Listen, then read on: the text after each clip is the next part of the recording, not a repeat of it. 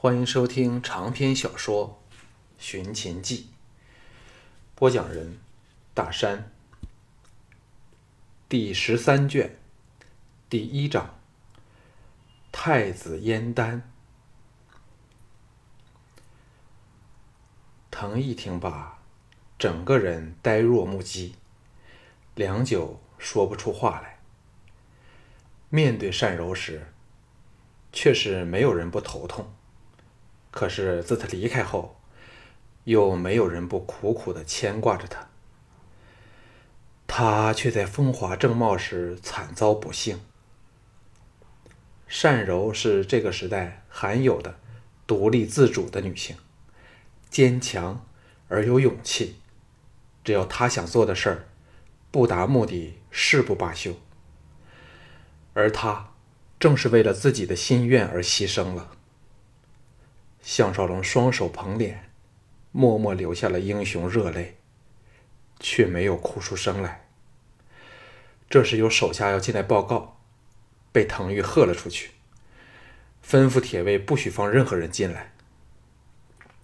滕毅伸手拍着项少龙的肩头，沉痛地说：“死者已矣，现在我们最重要的是如何为他报仇。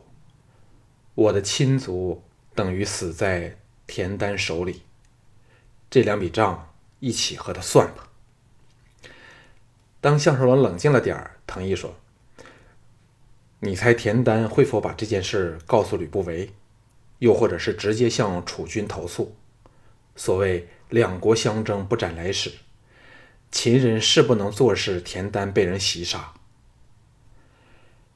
项少龙悲泣的道。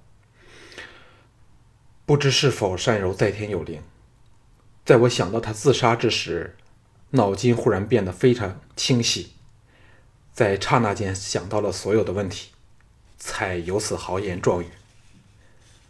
顿了顿，续道：“秦人就算派兵护送田丹离去，只是陷于秦境，一出秦境就是我们动手的良机。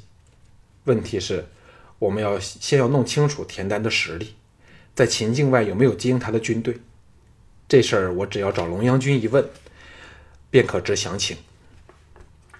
沉吟片上后，叹道：“田丹可以说是自作孽，独善其身，没有参加最近一次的合纵。赵人故因上趟他密谋推反孝成王而对他恨之入骨，恨之入骨。”韩人则因和赵国太后关系密切，不会对他特别优待。在这种情况下，他只有取魏晋或者是楚国两条路。前者当然近多了，但却不及楚国安全。若我猜的不错，他会同李元一起离开，那么我的安排就应该万无一失了。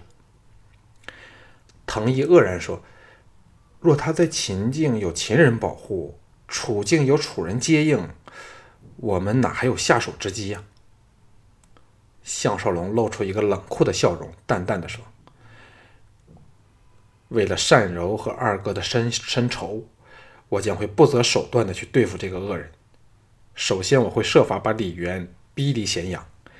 田丹总不能没有和吕不韦谈妥，便匆匆的溜走。”唐毅皱眉道：“先不说你有什么方法逼走李渊。”你是如何知道吕不韦和田丹尚未谈妥呢？项少龙道：“这只是一种直觉。一来，昨晚宴会时两个人仍不断的交头接耳；又因为他想借着善柔威胁我去为他做事。凡此种种，都显示他有事未曾办妥。现在多想无益，让我们分头去行事。二哥负责查清楚田丹身边有多少人。”我则去找龙阳君和太子丹，说不定会有意外收获。藤毅愕然道：“太子丹？”项少龙说：“在咸阳城内，没有人比他更该关心田丹的生死了。不找他找谁呢？”再轻轻地说：“派人告诉智智，今天我实在难抽以难以抽出时间了。”在这一刻，他下了决心。永远都不把善柔的遇害告诉赵志。龙阳君见项少龙来找他，喜出望外，把他引到邢府幽静的东轩。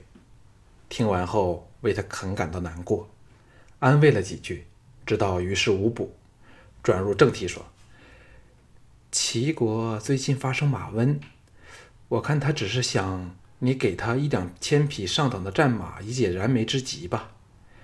当然了，他也有可能要你做些损害吕不韦的事儿。”对吕不韦，他比对秦人更加顾忌。只看吕不韦上场不到三年，竟为秦人多取了三个具有高度战略性的郡县，可知道吕不韦的厉害。如果秦国变了吕家天下，谁都要饮恨收场呀。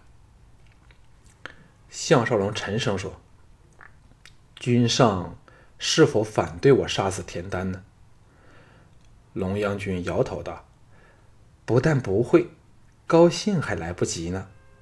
你猜的对，田丹将取道楚境返回齐国，有一支一万人的军队，由他的心腹田荣率领，正在那里等他。你需在他们会合之前发动袭击。除了秦国外，对我们最大的威胁就是齐人。若可除去田单，三晋无不扼手称庆。上次唯独他不加入合纵军，早已惹起公愤。他分明是想坐收渔人之利。玄纪又叹道：“只恨我们现在的兵力都集中防守魏秦边境，实在难以抽调人手助你。大王更未必答应。不过，我可派人侦查楚境齐军和楚人的虚实，保证准备妥当。”项少龙感激地说：“这帮我很大的忙了，我有把握凭自己手上的力量叫他死无葬身之地。不知道田丹这次来了多少人？”龙阳君道：“在城内约有三百许人，城外驻有一支齐国骑兵，人数在千人之间，是齐军的精锐。若加上李元的人，总兵力将超过三千人。”少龙万无轻敌，尤其你只能在他们离开秦境方能动手，一个不好，就要被田丹反咬一口。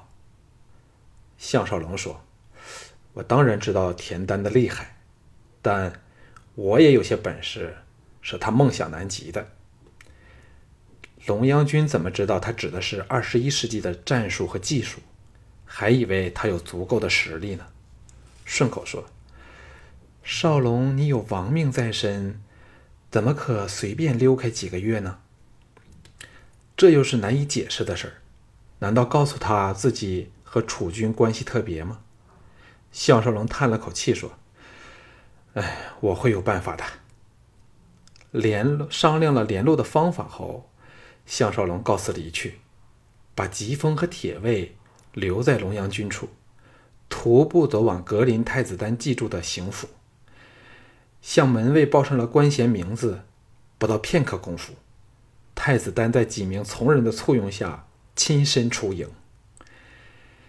项少龙暂时搁下了徐夷乱两次偷袭他的恩怨，施礼说：“丹太子你好，请恕项少龙迟来问候之罪。”见到他，不由得想起了荆轲，若没有刺秦一事。恐怕自己不会知道有太子丹这么一号人物。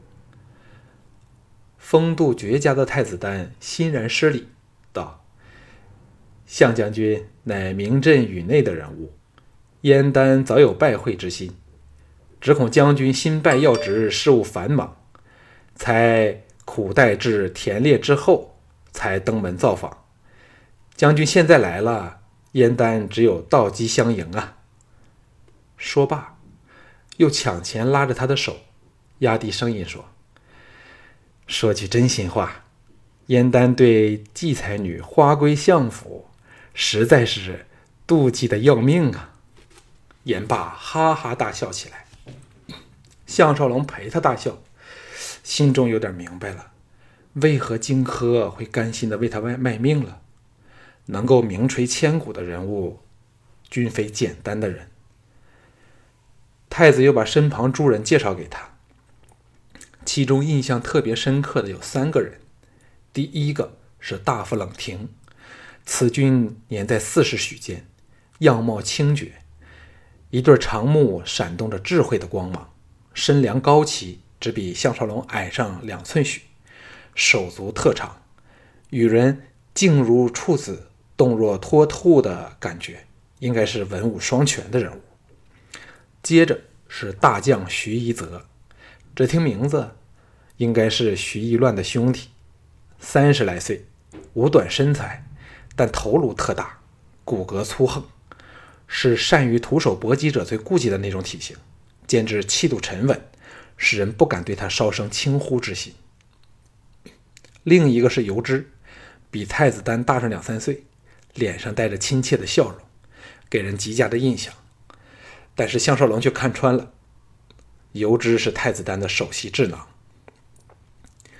客气话后，太子丹把他引进大厅内，分宾主坐下了。两名质素还剩吕不韦送出的燕国歌姬的美女，来侍奉个人，捧上香茗。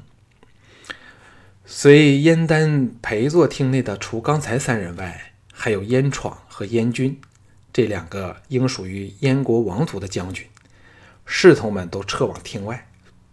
项少龙喝了一口热茶后，开门见山地说。小将想和太子说几句话。太子丹微感愕然，挥退了两名美女后，诚恳地说：“这些都是燕丹绝对信任的人，项将军无论说的是什么事儿，都可以放心。”项少龙心中再赞太子丹用人勿疑的态度。在六对眼睛的注视下，项少龙若无其事地说：“我想杀死田丹。”太子丹等无不骇然一震，目瞪口呆，只有游之仍是那个从容自若的态度。项少龙盯着太子丹，细查他的反应。太子丹眼中射出了锐利的光芒，与他对视一会儿后，惊魂未定地说：“将军有此意，不足为奇。只是为何要特别来告诉我呢？”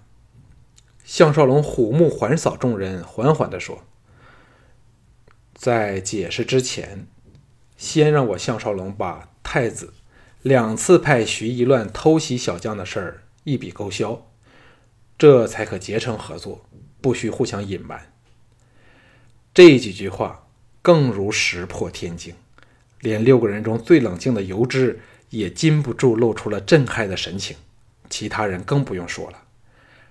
到此刻，太子丹等当然知道了董匡和项少龙二而为一，是同一个人了。双方间笼罩着一种奇异的气氛。好一会儿后，燕丹一声长叹，站了起来，一一到地说：“项兄，请勿怪燕丹，为了避国，燕丹做了很多违心之事啊。”项少龙慌忙起身还礼，心想没有挑错人。假如太子丹矢口否否认，他以后都不用理这个人了。两个人坐下后，气氛已大是不同。冷亭眼中闪过了欣赏之色，点头说：“到这一刻，我才明白，为何将军能够纵横赵魏，在秦国又能和吕不韦分庭抗礼了。”游之淡然道。项将军知否？要杀田丹，实难比登天的事儿。且将军身为秦将，此事不无顾忌。项少龙知道他在试探自己的底细。若他只是想借阉人之手去除掉田丹，自己的躲在背后，自然会叫这六个人看不起他了。说到底，这仍是一宗交易，事成与否，完全关乎利益的大小。项少龙微笑说。现在李渊和田丹狼狈为奸，前者通过奶妹李嫣嫣生下王储。如果孝烈归天，李渊这新宠之人不得不借助其人之力对付在楚国根深蒂固的春申君。田丹则要借助李渊之力拖着三晋，好让他能够向邻邦拓展势力。所以要对付田丹，不得不把李渊计算在内。至于秦国军方，除了吕不韦外，我都有妙法疏通，各位可以放心。”太子丹吁出一口长气，说：“到现在，严丹才亲身体会到相兄的厉害，对各国形势洞察无疑。我不再说多余话，请问相兄，如何解决楚人的问题？要知道，田丹如果和李元同行，实力大增，到楚境时又有双方大军接应，可以说是无懈可击呀。我们纵有此心，恐怕……”也难达到目的。项少龙露出了一丝高深莫测的笑意，从容地说：“李元的事儿包在小将身上，我会叫他在田田猎之前离秦反楚，破去两人连阵之势。李元乃是天生自私的人，自顾不暇时，哪还有空去理会自己的搭档？”个人听得一头雾水，徐一则忍不住说。项将军有什么锦囊妙计呢？项少龙悠然道：“请恕我卖个关子，不过此事在这两天内将要见分晓。若我连这点小事都办不到，也没有脸颜面来见诸位了。”太子丹断然说：“好，不愧是项少龙。假如李渊果然于田猎前溜回楚国，我们便携手合作，使田丹这个狗贼。”永远都回不了齐境。项少龙早知道这个结果。燕齐相邻，一向水火不容，互谋对方土地。加上燕人曾入侵齐国，被田丹所破，导致功败垂成，自然对田丹恨之入骨。如果有除去田丹的机会，哪肯放过？对他们来说，最顾忌的就是李元了。如果把李元一并杀死，等于同时开罪了齐、楚两个都比燕人强大的国家，这不是说着玩的一回事儿。现在如果少了对楚人这个顾虑，事后又不可以把责任全推到项少龙身上，此事何乐而不为呢？项少龙和太子丹握手立誓后，匆匆赶往找陆公，推行下一步的大计。自从出使归来后。他还是首次如此积极的去办一件事儿。至此，他才明白自己是如何的深爱着善柔。项少龙沉声说：“我要杀死田丹。”陆公吓了一跳，骇然道：“你说什么？”这已是项少龙今天第五次说要杀死田丹。第一次是当着田丹本人说的，接着是对藤毅。龙阳君、太子丹，现在则在陆公的内宣，向这个秦国军方第一把交椅的上将军说出来。如此明目张胆的去杀一个像田丹这种名震天下的人物，若非绝后，也应该是空前了。项少龙以充满了信心和说服力的语调说：“这是唯一破去秦廷变成吕家天下的手段了。”陆公大惑不解地说：“这与田丹有什么关系呢？”项少龙淡淡的道：“东方诸国最近一次合纵来攻我大秦，为何独缺齐国呢？”陆公露出了思索的神色，好一会儿后才说：“少龙是否指吕不韦和田丹两个人互相勾结呢？”项少龙胸有成竹的道。以前，吕不韦最想、最怕是没有军功。现在，先后建立了东方三郡，功劳盖天，阵脚已稳。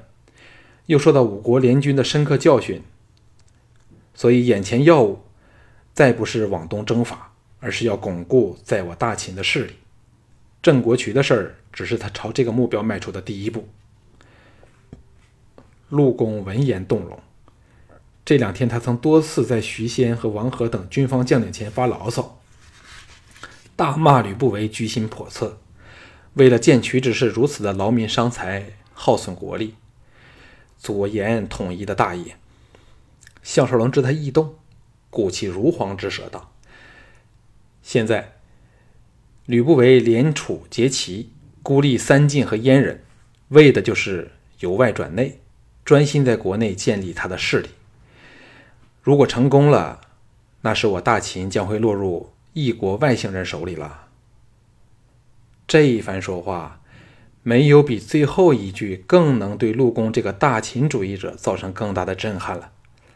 陆公沉吟片上后，抬起头来，双目精芒闪动，一眨不眨的瞪着那个铜铃巨目，看着项少龙，沉声说：“在谈此事前。”我想先要少龙，你解开我一个心结。为何你那么有把握，认为楚军不是吕不韦的野种呢？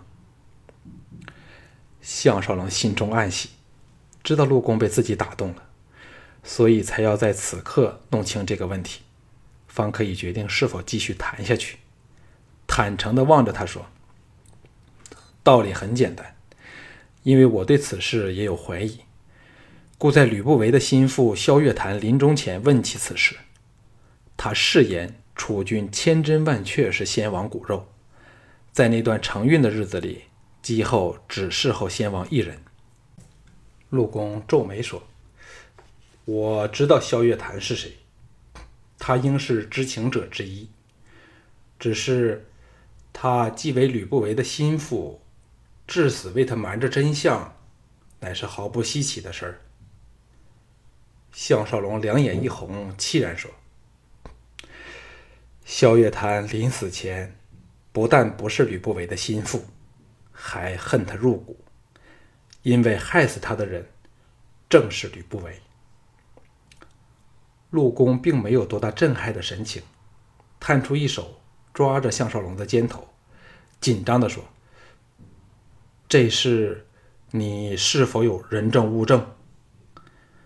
项少龙悲愤摇头，陆公放开了他，颓然道：“我们曾对此事做过深入调查，可是由于活着回来的对此事均一无所知，屈斗奇和他的人则不知所踪。所以虽是疑点重重，我们能仍是奈何不了吕吕不韦呀。”不过，只看你回来后立即退隐牧场，便知道不妥。叹了一口气，续道：“哎，我深信少龙之言不假，看来再也不需滴血认亲了。”项少龙坚决的摇头道：“不，此事必须照计划进行，只有这样，才可以肯定楚军乃是先王的骨肉。”陆公深深地看着他说：“我喜欢少龙这种态度。昨天杜弼来找我，说你在先王临终前，曾在他耳旁说了一句话，先王就去了。当时少龙说的是什么呢？”项少龙心知肚明，杜弼是从秀丽夫人处得知此事，毫不犹豫地说：“我告诉先王。”假若他是被人害死的，我就算赴汤蹈火，也要为他报仇。原本的话当然不是这样，项少龙故意的扭曲少许，避开了吕不韦的名字，又变成了只是假设。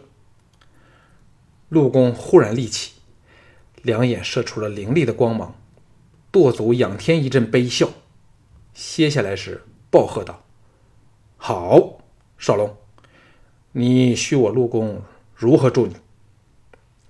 项少龙忙陪他站起来，恭敬地说：“吕不韦现在权势大增，为了避免内乱，首先要破他勾结外人的阴谋。如果能杀死田丹，不但对我大秦统一天下大大有利，还可迫使吕不韦穷于应付外患，以保住东方三郡。那时候，我们就可以逐步消除他在国内的势力了。”陆公显然心中愤然，抓着项少龙的手臂来到后花园里，紧绷着老脸，咬牙切齿地说：“我们何不招来大军，直接攻入吕不韦的老巢，杀他一个片甲不留呢？只要楚军点头，我可轻易地办到此事。”项少龙低声说：“千万不可！现在吕不韦颇得人心，如果露出风声。”被他先发制人，就大大事不妙了。说不定楚君太后都被他害了。其次，尽管成功了，程角和高陵君两系人马必然乘势争夺王位。秦氏如果陷入此局，再加上东方六国煽风点火，大秦说不定分崩离析。三家分晋正是前车之鉴呢。陆公容色数变后，有点软弱的按在项少龙的肩头上，低声说：“说吧，要我怎样助你呢？”项少龙涌起狂喜，知道陆公点了头，田丹至少有半条命落到了自己的掌控之内。